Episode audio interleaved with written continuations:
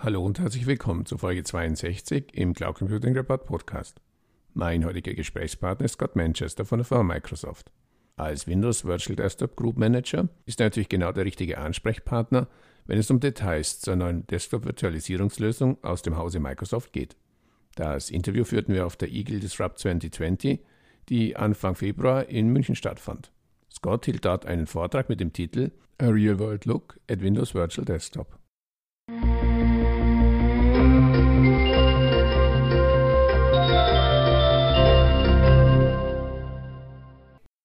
Zu Beginn des Gesprächs bat ich Scott Manchester, sich kurz vorzustellen. Yes, well, so I'm Scott Manchester. I'm a 20 year veteran at Microsoft, and I've been working in the virtualization space for about eight to 10 years. Uh, most recently, uh, delivered the new Windows Virtual Desktop service.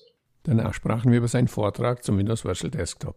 Scott Manchester fasste die wichtigsten Highlights nochmals kurz zusammen. Yeah, so today was all about uh, the partnerships that we have with iGel and a lot of the other participants here at the event. Um, one of the core messages I was delivering in that session this morning is how Windows Virtual Desktop is amplified through partners. Mm-hmm. Um, when we set out to build this new solution, it was important that we built something that was extensible. We think of WVD as both a platform as well as a finished product. Um, knowing that there's, you know, this industry has been around for a number of decades. Sounds like you've been involved for a long time yourself. There's been a lot of innovation that's happened. You know, people have built what I call point solutions, things mm. that that supplement the capabilities of all virtualization solutions. You know, a lot of those technology providers are here today. Folks like Liquidware and Lakeside and ThinPrint and Tricerat all these companies that have built innovative solutions that help fill the gaps of these virtualization uh, products from VMware, Citrix, Microsoft, and others. And we wanted to ensure that we provided a program where that ecosystem of partners mm-hmm. could add value on top of the service. And then also recognizing that there's some big players in this space. Citrix and VMware have been producing products for decades. And not only do they have the hearts and minds of many customers, but there's also an ecosystem of partners that are mm-hmm. familiar with those products, that have built tooling around those products. And we wanted those products to also be available as part of the WVD service offering. So we have a pretty extensive partner mm-hmm. program. Um, the part that iGel really plugs into nicely is our hardware partner program, mm-hmm. where we want to ensure that all endpoints can connect to, to, the service. And we recognize that different businesses have different needs, whether it's a Windows device, a Mac, iOS, or they want to have an embedded device.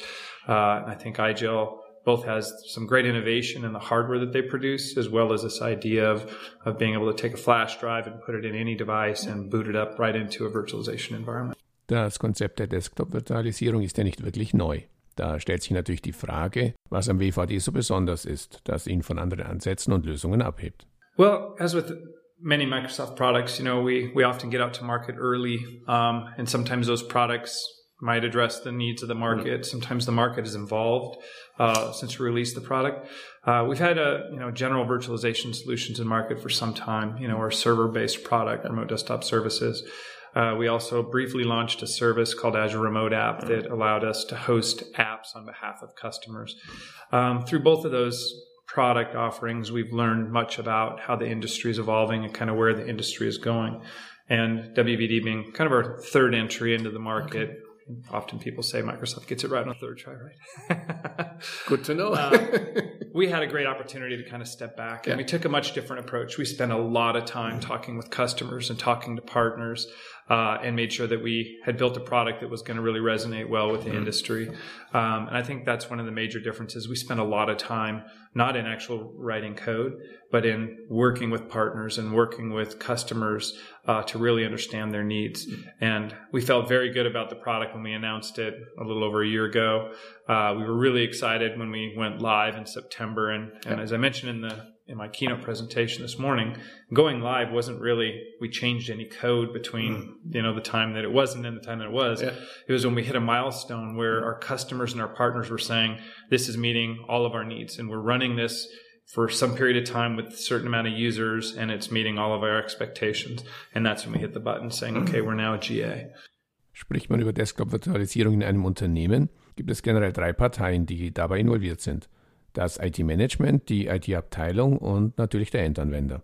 Zum Einstieg sprechen wir darüber, weshalb sich das IT-Management Gedanken machen sollte über Desktop-Virtualisierung im Allgemeinen und den Windows Virtual Desktop im Speziellen. For IT decision makers, there's really three major advantages that virtualization brings. One is security. Okay. Uh, the second is uh, cost effective, you know, the total cost of ownership. And the third is the reach and, and the, the, customer experience when you're working outside of the normal corporate environment. So if you're a mobile worker, a part-time worker, or you have a BYO type of device. Uh, so those are the three major drivers.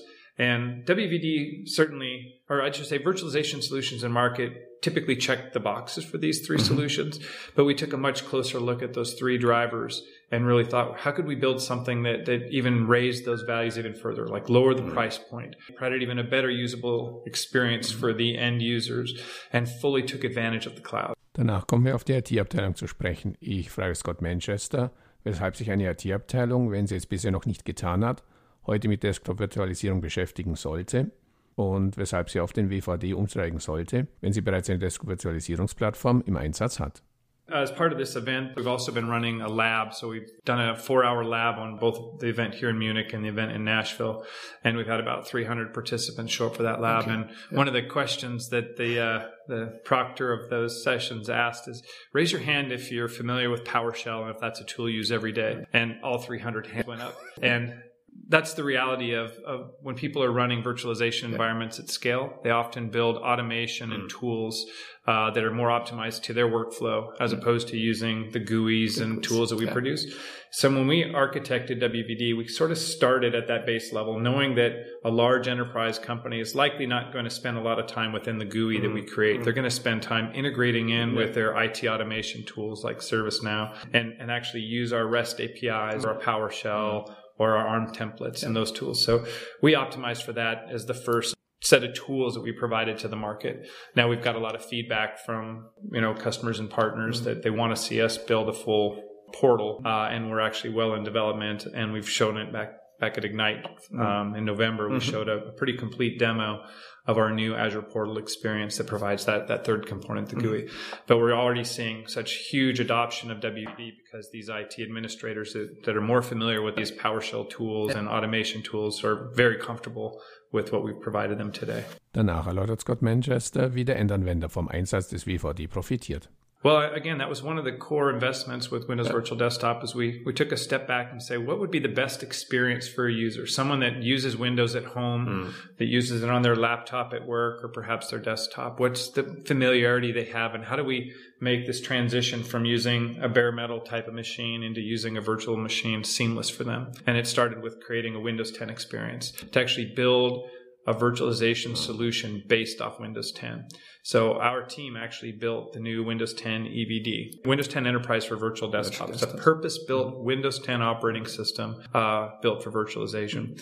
And the nice thing about this is it's released with Windows. So we released it at the exact same time we released mm-hmm. the same you know, Windows 10 Enterprise, and it's effectively the same code. So if I'm an IT administrator and I'm supporting this environment, mm-hmm. now I'm working on a single code base that's delivered at the same velocity. So mm-hmm. same images that are on the bare metal mm-hmm. machines, the same images on the desktops. Now that image in the cloud is the same.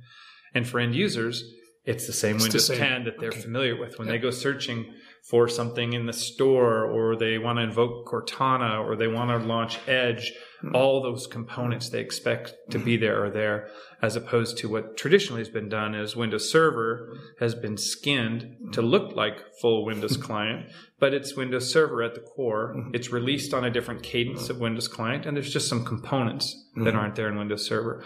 So it's starting from what we what we call a no compromise experience to allow that user to work on their bare metal machine or their home machines and transition into this work environment and be just as productive and feel look and feel just like the windows they're, they're accustomed to. Zum Abschluss wagen wir dann wieder den obligatorischen Blick in die Kristallkugel. Wir sprechen über die Entwicklung von Microsoft vom klassischen, sehr erfolgreichen Desktop-Unternehmen, das erst mit der Berufung von Satya Nadella als CEO im Jahr 2014 die Parole Mobile First, Cloud First ausgab, die später sogar zu einer Cloud First Strategie konzentriert wurde. Ich frage Scott Manchester, ob er sich persönlich, aber auch aus Microsoft-Perspektive vorstellen kann, dass es einen Zeitpunkt geben wird, an dem wir nur noch über Cloud-Only sprechen werden. Well, you always need something to access the cloud, right? There's some, de some device that you're carrying uh, or some device in your home. We saw an interesting demo this morning from Nathan of these Bluetooth devices yeah. connected to trees. Yeah. These are ed- edge devices edge that devices. can okay. use services from the cloud yeah. to collect data and, and then provide information to help growers, farmers, uh, whomever uh, leverage that data. So we we view that it's the cloud and the edge devices that combination that we think is really what's what's industry changing and what's going to drive a lot of the innovation, both in terms of the products and the services that are hosted in the cloud. So that's part of the reason we've taken more uh, agnostic view to the devices that are connecting up to Azure. So the partnership with iGel is really formed out of that extension of our mm-hmm. vision beyond just Windows endpoints into all the variety of endpoints that can connect up to these cloud services.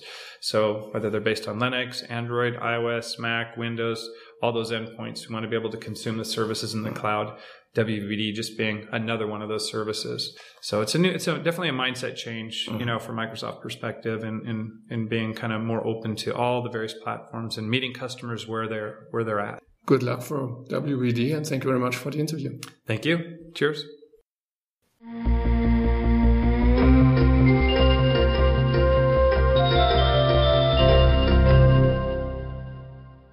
An dieser Stelle herzlichen Dank für Ihre Aufmerksamkeit. Weitere Informationen zum Interview finden Sie im Cloud Computing Report in der Rubrik Podcast.